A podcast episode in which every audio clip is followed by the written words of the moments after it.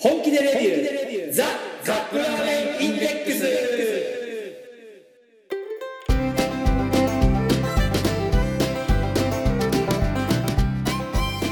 今週もやってまいりました。本気でレビュー。ザカップラーメンインデックス。はお酒飲んでるテンションですね、これ。い。ラーメン好きのおじさん。2人とかが カップラーメンについて好きなことを好き放題言い合うだけのポッドキャスト番組でございます毎回ジャンルを問わず気になったカップラーメンを買ってきて番組内で実際に食べる。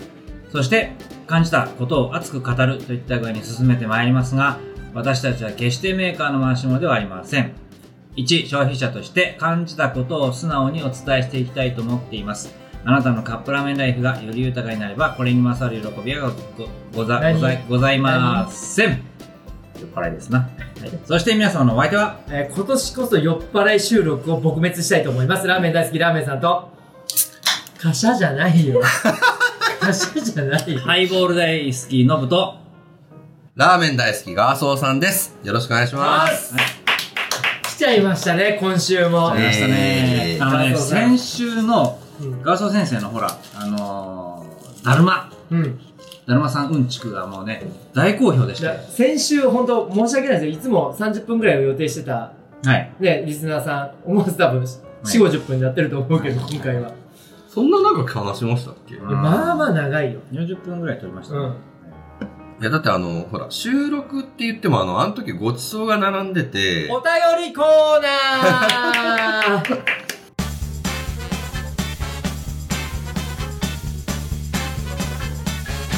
Minasama Kalano Ateori Corner」というわけで、はいあの、ガーソーさんにお便りが来てたんですか？そうですね。はい、はい、はい、はい。はいなんか来てたんですか？はい。えー、我らが中井兄貴からうん来ていた。これあの、以前も紹介してるんですけはい、改めてこれ紹介はしないかんですいね。中井アット兵庫サンタです。あ、まあ、あの、年も明けてしまったことですし サンダでいいです。まあ、サンサンダシティの話は、もう過去のことになっちゃったんですけれども、ガーソンさんゲスト会でお便りを求められてましたが、遅くなり申し訳ありませんと。はい我々のあのヘビーリスナーの方がガーソンさんにあありがとうございます。読み上げますね。はい。ガーソーさんは相変わらずの切れ味で素晴らしいです。次回登場時には、森本先生のインスタライブでぶちかました。励みになります。ギャグをお願いしますと。あの、あれ、ギャグじゃなくて、俺今普通に YouTube の動画の締めに使ってるんですよ。ラジオでは伝わらないと思いますが、そこは音の魔術師が効果音で何とかしていただけると期待しています。ということでございました。なるほど。ありがとうございます。ありがとうございますと。じゃあ、まあ、まあ、毎回その動画の締めで僕やってるんで、それをちょっとやらせていただいていいですか？はい、どうぞどうぞ。はい。じゃあ、あの、えこのカップラーメンインデックスの番組を、うんあの、お聞きになられた方は、ぜひ、えーチャンネル登録、および高評価いただけますと、今後の励みになりますので、よろしくお願いいたします。はい、じゃあ次のお便りを 以前もいかにも滑った感やめてくださいよ、もう。中井のパイセンから以前もあのいただいてたんですけれども、はい。あの最初にガーソーさんがあのお越しいただいた時に、まあ、早速あの、えーいただいてたんですけれども、ガーソーさん飲食関係など不動産のお仕事をされているとのことで、ぜひ教えていただきたいことがありますと。はい。三田市内に、はい。まあ、あの、この方は三田市、兵庫県三田市のお住まいなんですけどややりましたっけ？やってた。まあまあ、もう一回やろう。はい。せっかくだから。えー、1年、1、2年スパンでラーメン、カツ丼、定食、またラーメンと頻繁に居抜きで入れ替わるぶ飲食物件がありますと。あー、なんかそれ前やったかも。やったはじゃあもうやめようか。はい、これは。い。いやいやいや、いいですよ、いいですよ、別に。いいですか、はじゃあ自由。自由だ自ね。由だね。すいませんね。えーっと。だって俺その時自分が何て答えたか覚えてないっすもん。ああ、そうですか。はこうやってあの、そんな卵を、軽い気持ちで答えてたの？い。いや、そういうわけじゃなく手紙て、あの、その時の全力で答えてるんですよ。だから今の全力は多分違う答えにたどり着く可能性が、バージョンアップしてるねえなるほど、なるほど。あるわけではいまあ今日はあの、ガーソースペシャルということで、そあの、過去のお便りももうか今日カップラーメンやりませんからね、これ。掘り出して、もう、あの、番組中全部ガーソースペシャルです。ええー、いや、俺も楽しみにしてたのにカップラーメン。いや、ないないない。ないんですか、今日？まあ、あの、この時のお便りなんですけれども、はいまあ、よくある話なんですけれども、頻繁に棚子が入れら入れ替わる物件。棚ごとは何ですか？棚子っていうのは、要はテナテナントに入る人ですよね。まあ入居者さんってことですよね、はいお店側の。頻繁にはい入れ替わる物件のご経験が終わりでしょうか長続きしない理由として何か思い当たることがあればお聞かせくださいと。まあ、あのー一般的に、まあ、パッと見、条件もそんな悪くないと。国道沿いだし。えー、その近所のお店は10年以上も続いてるんだけども、なぜかそのテナントだけ、やたらと入れ替わりが激しい。これはどういうミステリーだと。あいう感じあ、ねの、すいません。本当に前回なんて答えたか覚えてないんで、前回と違うこと言ったら申し訳ないんですけど、うんまあ、やっぱ僕的には、まあ最低2つ理由があるんじゃないかと思っていて、はい。あの、一つには多分家賃のミスマッチなんですよ。で、もう一つが、その、入りにくさだと思うんですさ。ね。はああの、この二つが揃うと大体長続きしないです。家賃のミスマッチっていうのは、その大家さんが設定されている家賃が、まあ、高すぎたっていうことなんでしょうか。まあ、そう、そうなんですけど、その他の方もそうというか、その、借りる側もその家賃でいけると思って借りてるわけじゃないですか。うんうんうん。最初に契約っていうのは当然お互いが合意してやってるわけなんで。はいはい。まあ、あの、家賃の折衝もそこに生そうずるわけそうそうそう。ですよね。だから、あの、当然、ん家主さんは、うんあの、いや、例えばさっきの例で言うと国道沿いだし、うん。で、この面積なんだから、こんぐらいの家賃、当然取れるでしょ。うんうん。で、借りる側も、うんいや、それは国道沿いで、いけるだろうと。行けるだろうと。うん。この家賃でも払えるだろうと契約するんですよね。あところが、うんあの、実際にはさっき言ったように、ちょっと入りにくいとか、あの、思ったより、その、そこまで売り上げが上がらないのに家賃が高い。うん。撤退するっていうことは結局利益を出せない、これ以上やったら赤字だなって判断するからやめるんじゃないですか。いうことですよね。ということは、その何か圧迫するものが大きい、家賃が高いっていうのが一番多いケースで、え例えばそういう時に、あの、大家さんに家賃の折衝したいとかっていうアクションが発生したりとかするんですか？当然家賃をあの相談する人は多いですし、うんところがね、これ、あの、ちっちゃな店だと、はいはい。あの、家主さん側も、まあ個人店なら、うんうん。多少ご相談乗ってあげないとかわいそうかな、続かないかなとか、うんうん思いがちなとこあると思うんですけど、んこれがあの大通りに面してたり、うんあのある程度その条件が良さそうな場所だったらそもそも借りてくる人たちもうんある程度の規模だったりえーしがちですもんね。すでにもう3、4件オあってたりな、なかったとしてもその、まあ、ちゃんとなんかお金を持ってそうな、とかちゃんとしてそうな方だったりするケースも実際多いじゃないですか。うん。だから家主さんって本来なら家賃が生命線なので、うん。これあの、それこそラーメン屋さんに例えれば、うんあのちょっと今日財布の中の事情が厳しいんで、700円のラーメン500円で今日は売ってもらえませんかって言われるようなもんなんですよ。ありえないじゃないですか。うんだから家主さんはお金持ちだからよかろうもんって皆さん言いがちなんですけど、いや、そうではないと。うん家賃収入も重要な収入なので、うんそれこそあの、今月会社が厳しいけん、ちょっと従業員の君たち給料50%カットでいいかいねって言われてるようなもんなんですよ。ありえないんですよ。うんそうでしょうね。さあ、最初に契約してるからには基本それを守らなきゃいけない。うんでも、、お互いそれを実行するのが難しくなったら、それはやめるしかないですようね。ん基本的なところで。あのーそのテナントが空き家になってて、はい空き家の状態で入ろうと検討している人が、家賃の交渉をして下げる上げるっていうのだったらまだ全然ありえます。入れ替えのタイミングだったら当然ありえるし。すでにそのお値段でランニングしてる場合は、なかなかそういう家賃を下げるみたいな感じになれ、ならないですよね。難しそうな感じと。で、かつ、あの、そういういい場所って、出ても、またすぐ次が来ちゃうんですよ。うん同じ条件で。うんだったら他の人来るよと。はい。だから、うんえ、いや、借りてくれるならぜひって、矢野さんもそれは思いますよね。うーん。まあ、そうですよね。うん結果、高い家賃がキープされていくんだけれども、なぜか回転が早いっていう店が出来上がうる。で、その漢字の売り上げが上がらない理由っていうのは、いろいろあるんですけど、一番にあの、意外と立ち寄りにくいっていうのがあって、あの、車で入りにくかったりとか。そうそうそう。いや、駅から例えば大通通りって実際は難しいんですよ。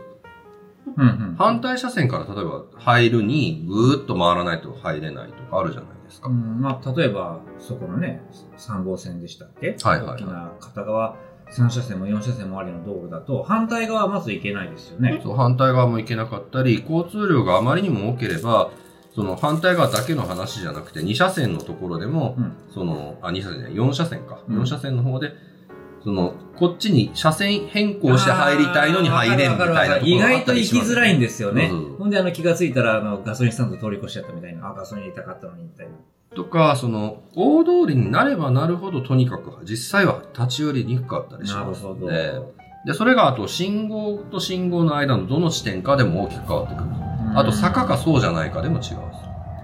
やっぱり立地って結構奥深いですね。いや、あの、これですね、あの、大手さんだと、そういったところまで加味して出店条件っていうのは必ずチェックするんです。でも、その、まあ、中堅どころと言ったら失礼なんですけど、うんそこまでの立地調査しないうん。会社さんのところで出すと、やっぱ結構苦戦しがちというか、へあの、見た感じ交通量だって多いじゃないとー。うん、うか、ん、うんそこで判断しがちなんですけど、うん実際にはいかに立ち寄りやすいのか。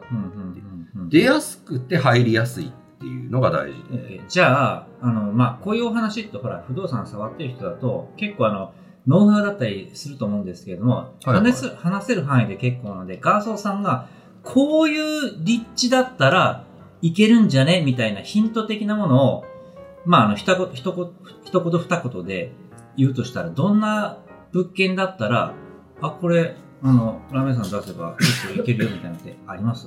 いやー、難しい。あの、その、どんなラーメンかにも実際よりますし、あ提供する商品によってもやっぱり、で、あとその提供するお店の席数と、そこに駐車場があるかなしかでも全然違ってくるんで、なんとも言い難いんですけど、じゃあ、例えば、あの、2車線、片側2車線の国道だったり、準国道だったりがあったりして、そこの信号の角。あだっー、たら、信号の角は、えっと、その信号がどんな信号かにもよるというか、うんうんうんうんあの、基本的に角ってあんま良くないんですよ。あ、そうなんですかあの、目立つけどだって、入りにくいんですよ。コンビニなんかいっぱい角に立ってるじゃないですか。それはコンビニは敷地が大きいから、そのだいぶ手前とかもう反対側から入れるからなんですよ。車が入れやすい。車が入れやすい。だからさっき言ったように、とにかく入りやすくて出出に出やすいかっていうのが大事で、うんうんうんうんだから、あの、本当に交差点の角で、その入り口が1個しかない。そこ1箇所ミスったらもう入れんやんってなったら入れないんですよ、それは。例えばそれが坂道の手前とかで、坂を下ったらすぐに看板が目に入るとようなところだと、やっぱりチャンスを逃しちゃいがちだから、そうですね。っていうのもあったりするんですよね。だから、あの、普通のその飲食店さんとかで言うならですね、あの、かえってその、いわゆる生活道路。本当にあの、ど。2車線が離合するだけの、はいはい。で、バスがなんなら通るっていう道が多分一番良くて、へえ。あのー例えば通勤に使われている道路とかで、普段からよく、その、みんなが見てるみたいな。そうですね。ただ、これも条件があって、うんやっぱそれでプラス駐車場がついてるっていう。あでも、まああの、さっき言ったように、その、規模によるというかある程度の席数を要するーうんうんお店ならそれで正解なんですけど、うん。うん。あの、こじんまりとした商売しようと思う人は、それはさらに奥の店、道路の方がいいんですよ。あ、なるほど、なるほど。あの、どっちみち、バーッと来てもらっても、さばけないし、車も止められないし、みたいなのがあったりするんですね。そういう意味では、その、その人が何をしたいかで立地ってやっぱ変わってくるので、あんまりこう一般のでくくれないところがあるんですよね。実際、じゃあその物件、空き物件が出たとなって、そこ見てみて、あ、これはいいなとか悪いなとか、これぐらいの規模の商売だったらいけるなとか、そういうのがやっぱりこそうですね。どんな物件にもその良さっていうのがあって、うんあの、誰が合うかなんですよね。う、うん。その、その物件の表面を見てこの人に合うんじゃないかというよりは、やっぱ、トータルでこう考えないと、じゃあ例えば、あのーガソさん、ちょっと俺ラーメン屋さんやりたいと思って、はい。あのいろいろ引っ張って1000万、1500万ぐらいまでなんとか引っ張れるんですよ。これでお店やりたいんだけど、物件探し手伝ってくれませんか？っていう話をされたとしたら、はい。まずどういうところから当たるんですか？あのーものすごくこう、ちょっと別の話、別の会社になっちゃうかもしれないんだけど、まず福岡でラーメンやりたいって言われたら、こんなラーメン屋さんがいっぱいある地域以外でやりましょうって言います。まずこの競争から離れようと。はい。間違いなくそうで、あの、競合が激しい中でやるったら無理をしないとなかなかお客様呼べないんですよ。まあね、あのだから、田舎に行くべきですね、そうな場合。ラーメンさんも常々言ってますけど、福岡の人たちの商売の仕方は、もう本当チキンレースやってるみたいだっていうね。そうなんですよ。あの、本当に利益をどこまで削ってやっていけるかみたいなことをされてる店が本当に多いので。しかも全国クラス、なんなら海外にも出てるような人たちが、あの、何十年もやってる人たちのプレイヤーがいるところなんで、そうそう簡単には生き残れないなっていうそうですレね。ベルですよね。だからもしラーメン屋さんをって言うんだったら、まず僕だったら福岡市はやめときましょうかって多分言うと思うなるほど、なるほど、なるほど。えっ、と、まあじゃあガーソさんのレバナが効く範囲内で、ラーメン屋さんやるんだったら、まあ、せめてこのぐらいのところまで行ったらいいんじゃないみたいなのってあります？まあ、福岡離れたとして、あだから福岡市にうん割と行きやすいんだけど、まあ1時間半以上離れてるところが望ましいです。あの完全にじゃあもう、分断されたところで生活圏がいややるよと。だったらまず、なんとか食べていくだけの売り上げはおそらく上げれると思います。あの、コンセプトさえ間違えなければ。そこの地元の人たちを相手にっていうことですね。そうです、そうです。まあ、とにとにもかくにも福岡市内は競争が激しすぎるから。激しすぎると。なるほどね。あまあ別にこれは福岡に限った話ではないと思うんですけど、そのどこそこの地域でとても競合が多い中にあえて飛び込もうっていうのは、はいやっぱいい選択とは言えないと思うんですよね。うんそれはあのお金があってう、んその安売り合戦でも仕掛けられるが資本力あるところはやることであって、個人が食べていこうっていうならまず売れるところに行かないと。だったらむしろラーメンじゃない何かをやろうよっていう。まあそれもありだなっちゃいますよねありでしょうし。それでもあえてラーメン選ぶんなら、僕ならあの、はいじゃあお客さんが取れて、うん競合がいないとこ行きましょうっていう話をしますね。うん。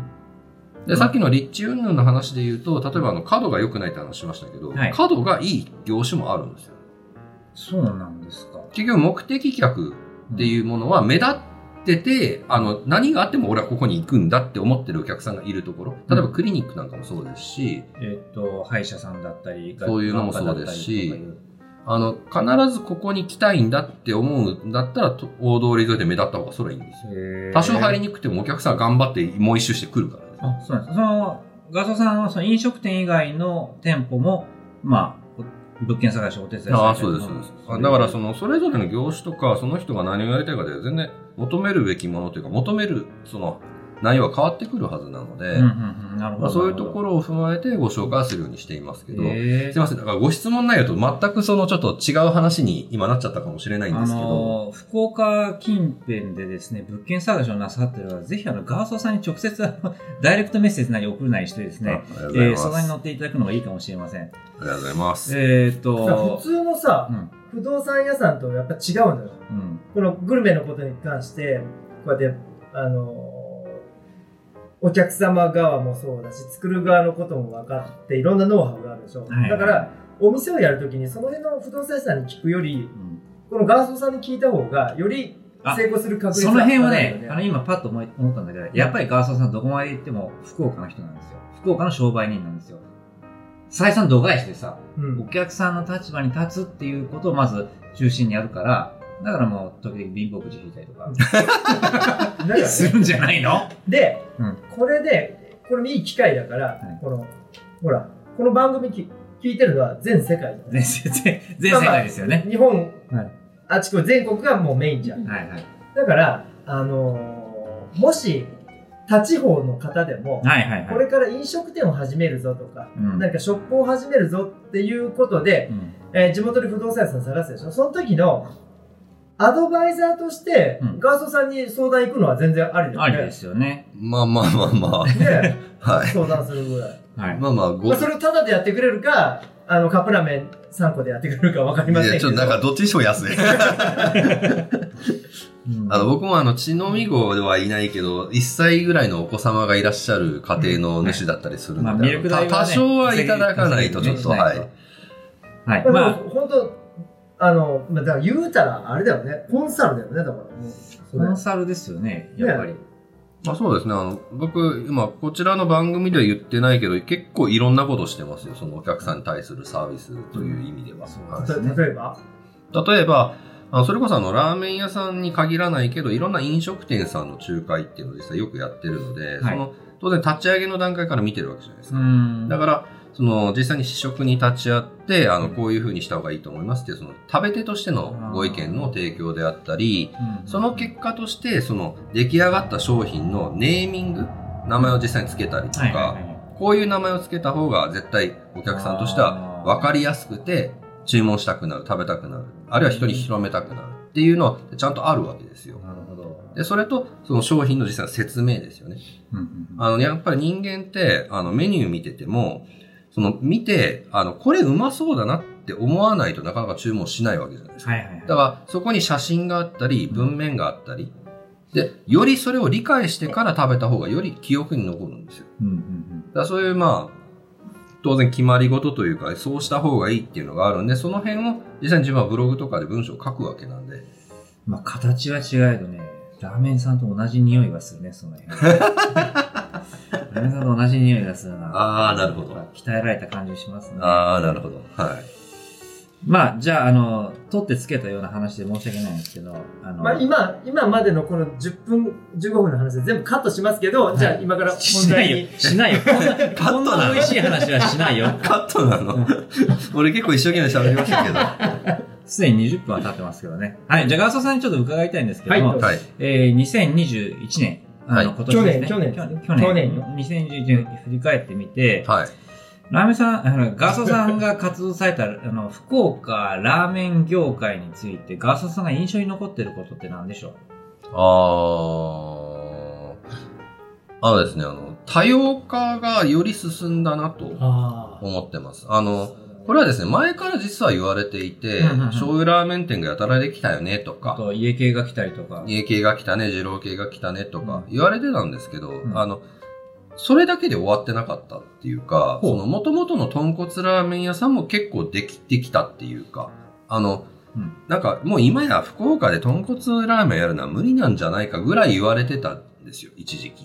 でしょうね。ところが、あの、ちゃんと今その豚骨ラーメンも、その元々やってた方も、あの、新店の方も、豚骨もちゃんと復興というか、うん。いや、俺たちも負けてないぜってはいはいはい来てるんですよ。だから、今、ラーメン業界自体が盛り上がってるなっていう気がしていて、へそれはやっぱりそのコロナ自粛明けの雰囲気も相まって。そう雰囲気も相まって、で、あコロナ自粛期間中でもラーメン屋さんって意外とお客さんやっぱ離れてないんですよね。えーあ、ほら、さっきもさ、あの、中洲のあたり通過しましたけど、車で。はいは屋台街、めっちゃ人いましたよ。い。いやいや、そうなんですよ。うん。まあ、屋台はもちろんコロナ禍では全然や営業されてなかったから、本当にききつかったと思うんですけど、中洲は特にあの、その営業自粛が厳しかったので、ええどんなお店もやってなかったんですよ。もううん中洲の日が消えたぐらい言われてたんですよ。うん。だけどあの、郊外は当然そんなことなくて、うん。特にあの、昼間しかやらないラーメン屋さんとか、ありますね。うんランチタイムだけ深深夜までやってないラーメン屋さんとか、普通にまあ、お客さんも入ってるしっていう。だからあの、ラーメン業界としては街中にある店舗が今回たまたま、うん。そういう被害というか、うん。影響を大きく受けたっていうのはあるけど、全体として見ればな、まあ他の業態に比べれば、うん。そこまでではなかったのかなっていうのは。まあでもその、自粛間において、営業時間短縮なり、こう、いろいろ厳しい思いをされてるお店もいっぱいあったと思うんですよね。そうですね、もちろんそういうもちろん。方々は本当にもう、あの、よくぞ、ね。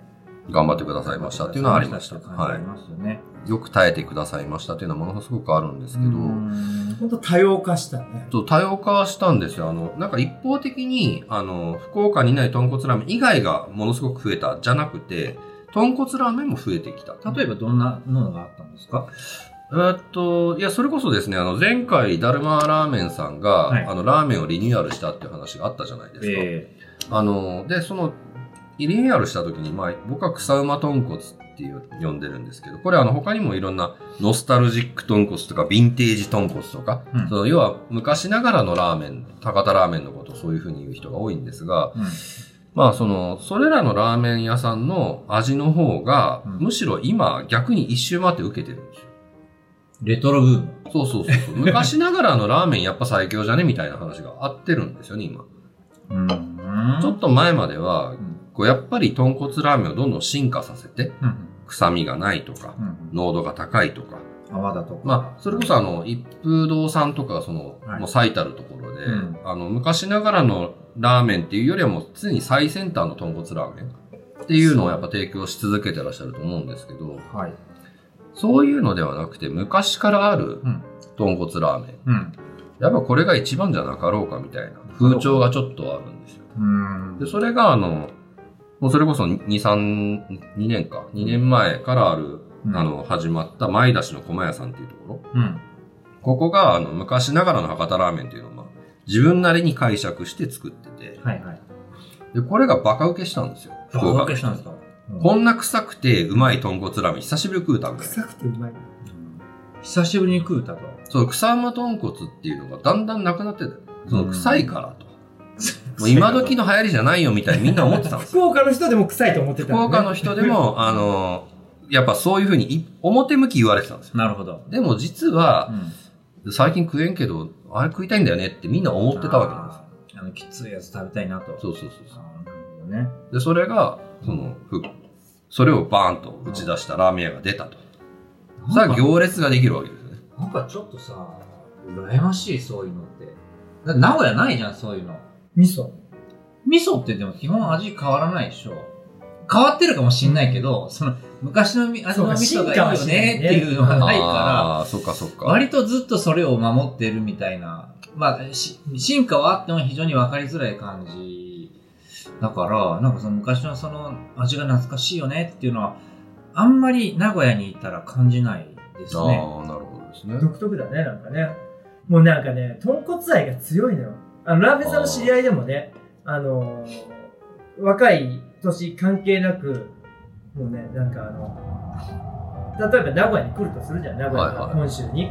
で、あのー醤油ラーメンとかを食べさすわけよ。はいはそしたらこれラーメンじゃないって。い。いや、立派なラーメンですけどね。ね、でしょ、うんラーメンなのに、これもう、白く濁ってないとラーメンじゃないっていうね、うんあのー昔ながらの博多の人、福岡の人がね。あ博多福岡にいっぱいいるのよ、そういう人。あ。まあまあまあ、確かにまだ未だにいますね。うんだいぶ減りましたよ、でも。うんあの、もう、いろんなやっぱチェーン店も出てきたことによって、多様化したなと本当に、そこはいいなと思うんです。うんうんうん選択肢がやっぱそれだけ増えたというか、うんあの、マルゲンラーメンとかですね、あれ本当よくできてるなと思っていて。マルゲンラーメン。はうんい。それこそ愛知が本拠地じゃないですか。あれ、そうそうそう。ですよね。はい。いや、あの、マルゲンさんは僕らとかが行っても楽しめるし、子供連れで行ったり、やっぱ家族で使いやすいっていうのがすごい大きはいなポイントで、ファミリー層にあんだけいいっていうのは、来来亭もそうだったけど、ねうんのそそういうの、まあ、さらに、まあ、バージョンアップ版みたいな感触があって、うん。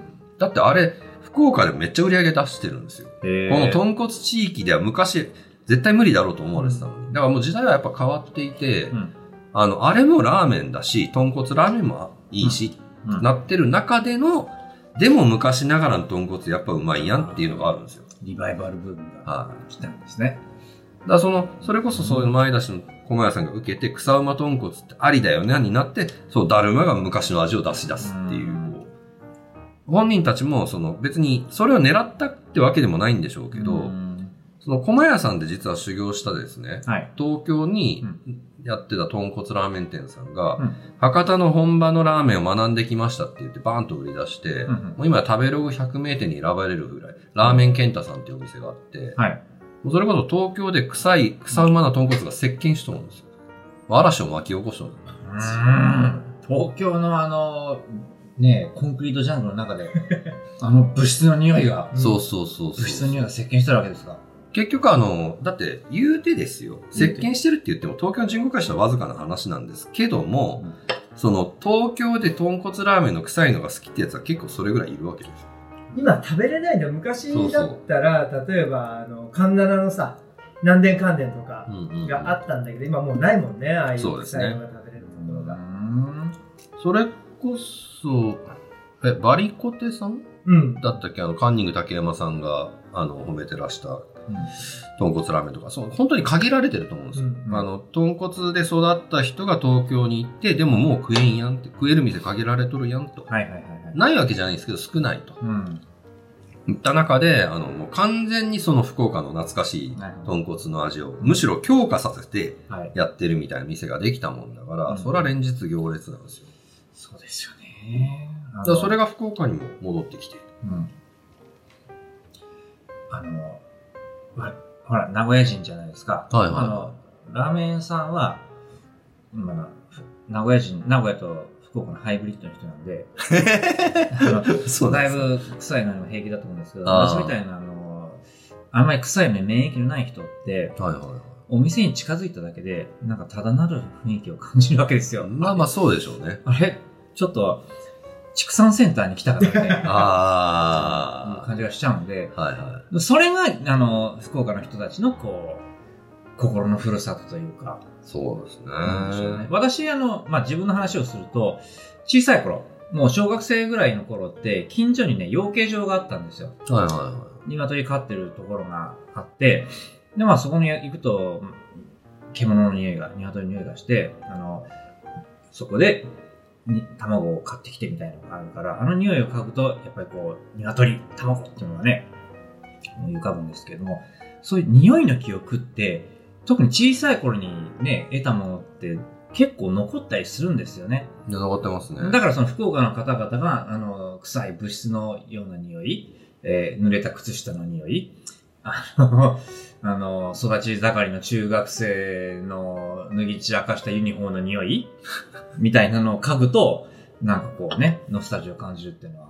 いや、ただね、あの、例えとしてよくその、それらの表現が使われますけど、実際にはそれと同一のやっぱ匂いではないというか、まあもちろん例えばそうですよ。養鶏場、養豚場の匂い、かのように語られるけど、実際に養豚場に行ったら福岡人間だとよって養豚の匂い出すかんわってなるわけで、別にそれで食欲が鍛えられることは実際にないんですよ。やっぱ違う匂いなんですよね。ただに似てはいると。うんアンモニア系の匂いなんですよね。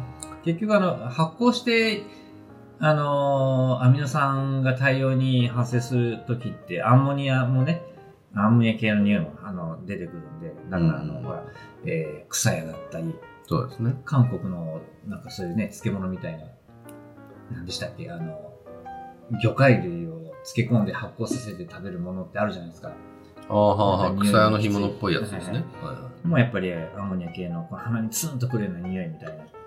結局そうなんですよね。納豆だってそうじゃないですか。うんで、何の話でしたっけ？2000 ?2021 年。あの、なんか、とりあえず、だいぶ酔いが回ってきたんじゃないかなっていう、その話話してる途中でなんかちょっとそれに気づきましたけど。OK。じゃあ、あの今後の展望、2022年について、ガーソーさん、これからどんなラーメン文化が、ラーメン特徴、特徴特徴的なものが出てくると思います？特徴というか、あの、ま、また新しいのって必ず出てくるとは思うんですけど、でも、そんな中でも意外とラーメンの中で言ったら、その、すいません、本当に福岡中心でしか物事を見てないんで、うんあの、福岡の話で言わせていただくと、あの、もう一、もう一歩踏み込んだ、その、豚骨の、その、レトロブームっていうのがしはっきり形になってくるんじゃないかと思います。今まだちょっと限定的なんですよ。うん。あの、それこそ駒屋さんが人気だ、その駒屋さんで修行した東京でやってる方が大人気だと。で、それを得て、あの、まあ、チェーン店さんが、ちょっと初代の味、うち、うちこそ元祖草山、草山だぞと。言って、あの、出されてと。まだ今その段階なんですけど、これが結構広がってくると思うんですよ。いや、いや、うちこそねって、歴史あって、結構こうよっていう。今までちょっと抑えとったけど、初代のレシピなんかすごいよとかいう店っていっぱいあるんですようー。ん、なるほど。だからもともと福岡の人本当はそれ好きだったのに、なんかこう、いや、まあ、まあ時代の流れ的にもね、とか、でもなんかなくなったら寂しくなったね、とか言ってるわけで勝手なもんでですね。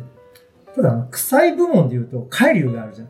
あー、いやまあ、そうですね。どうん。いや、海流はですね、うんあの、僕からするとそこまで匂いってないんですよね。うんいや、臭いんですよ。臭いんですけど、あそこは濃度を極限に高くしてんなっていうイメージで、うんあの、そで、その炊き込むことによって、なんかこう、何もかもをその泡の、泡じゃない、乳化の中に閉じ込めているというか、うんうんすんごい濃厚なスープではあるし、匂いも結構きついんですけど、ここでいうその昔ながらの草間卵とちょっと違うんですよね。ああれ本当にあの濃度をどんどん呼び戻して炊き上げていくじゃないですか。博多の昔のラーメンって別に呼び戻しじゃないんですよね。実際のところ。あ、そうなんですか？スープの炊き方としては全く別なんですよ。へえ。あの、どっちかっていうと、その、あんまり高い温度でないというか、うん強い火でガンガン炊いてないんですよ。弱火で長時間炊くようなイメージなんまあ、ですよ。昔はそこまで火力の強いそうですね設備とかなかったかもしれないですからね。だから、それこそあの、本当は昔ながらの久留米の食堂系のラーメンとかもそのタイプなんですよ。だけど、あの、やっぱ大砲ラーメンに代表されるその呼び戻しでガンガン炊くスタイルっていうのが、もう定着しちゃってるんで、うん。そこから久留米ラーメンが濃厚だみたいになってるんですけど、昔ながらの店は実はそうでもなくて、まあでも今のガソさんの話を伺ってると、その昔のリバイバルな感じをして、えっ、と、ちょっといい手応えを感じてるムーブメントがあって、もしかしたら他のいろんなところもそれに続いて、続いていくんじゃないかなと。っていう予測もある、で、豚骨がちょっっと盛り返すんじゃないかなと。と、あーでまたそこから、いやいや、醤油だ、塩だ、味噌だも、とか。ぜひねそういう方々がね、例えばそのスポットのイベントとかでもいいから、うん名古屋なり大阪なり東京なりで、イベントしてくれたら面白いと思うんですよね。その、本気で臭い、本気で臭い豚骨ラーメンインデックスみたいな感じで、これ、まあ多分ね、初めて体験する人はびっくりすると思うんですよ。あーだからで、そのびっくりするイベントみたいなのがね、あったりすると、あ、これが、これが、これが、あの、は博多の福岡の味かっていう人もいれば、あそう、これ、20年前に福岡に行った時こんな味だったよみたいなのをね、なかつ懐かしんでくれる人もいるかもしれないんで、そういうのをね、例えばあの森本先生とかに、うん。そういうのをね、えーね。企画していただいてまあ確かに森本先生といえば、えその辺も精通してらっしゃるからですね。うんじゃあ最後の一つ、あの、森本先生からのネタ振りますけれども、はい。出しちゃわね。ビキニラーメン、はご覧になりました？い。森本さんから直接あの、ねこういうのやってますよみたいなはい。話が来たので、とりあえずチャンネル登録して、はいそして夫婦で一緒に見まして、はい。奥さん大絶賛でした。皆さん、ビキニラーメン、どんなのか想像できます？はい。じゃあ、あの、ラーメンさん、答え合わせ。どんなんですか、ビキニラーメンって？え、もうビキに来たお姉さんがラーメン食べるっていう番組じゃダメだ。あのね、私、正正気の沙汰じゃないよ。私までコメント見たんですけど、うん下劣ってね、コメントが出てましたね。だがそれがいいみたいな。いや、あれはもう完全に狙いに行ってます受けないわけがないじゃん、そんなの。うんあの、ビキニのお姉さんが、ラーメン屋さんで、ひたすらラーメンをすするだけの動画を流してたんですね。しかもやらしいことに、はい。ラーメンをすするときに、その前にほら、髪の毛をあえてポニーテールに結ぶとか、たまんない。いう演出もありつつ、さらにラーメンを汁を飛ばしてすすることによって胸の谷間にラーメンの汁がついたのを、あえて拭くっていう、こう、はいそういう演出まで入ってましたよね。あざとい。で、それを見てうちの奥さんが大興奮してまして、これはいいと。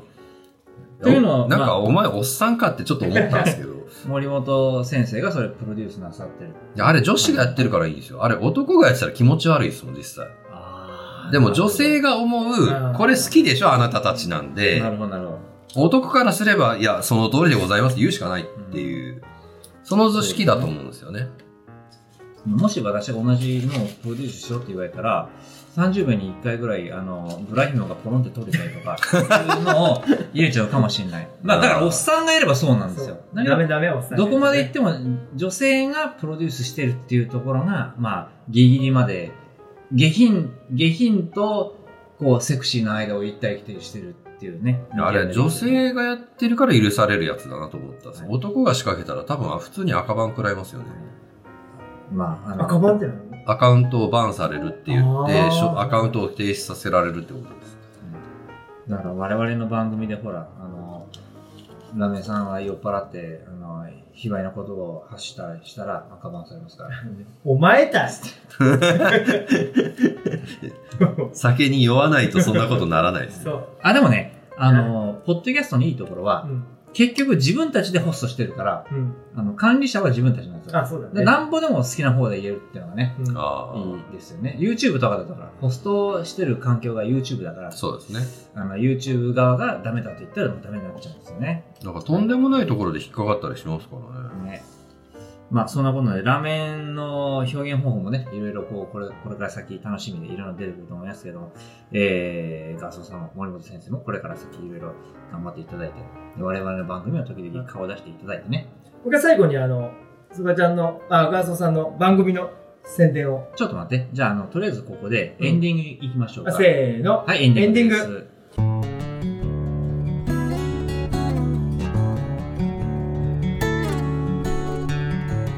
エンディングでございます。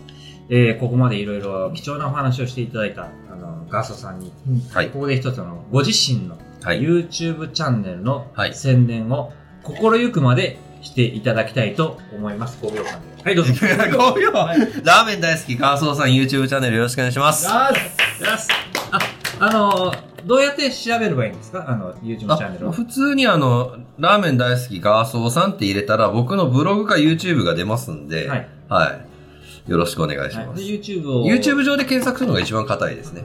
YouTube たくさん見てもらえるとお小遣いが増えるみたいな。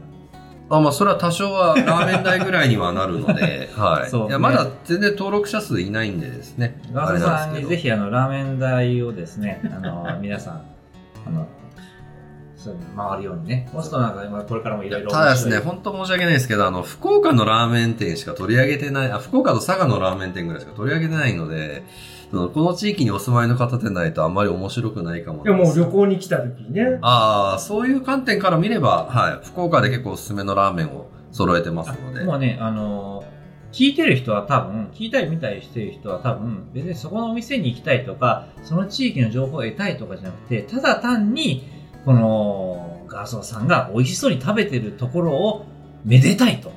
あ、でもそれで言うとですね、最近でこそ食べる動画撮り始めたんですけど、はいその前はおっさんが食べてるやつとか需要どこにあんねんと思ってうん撮ってなかったんですよ。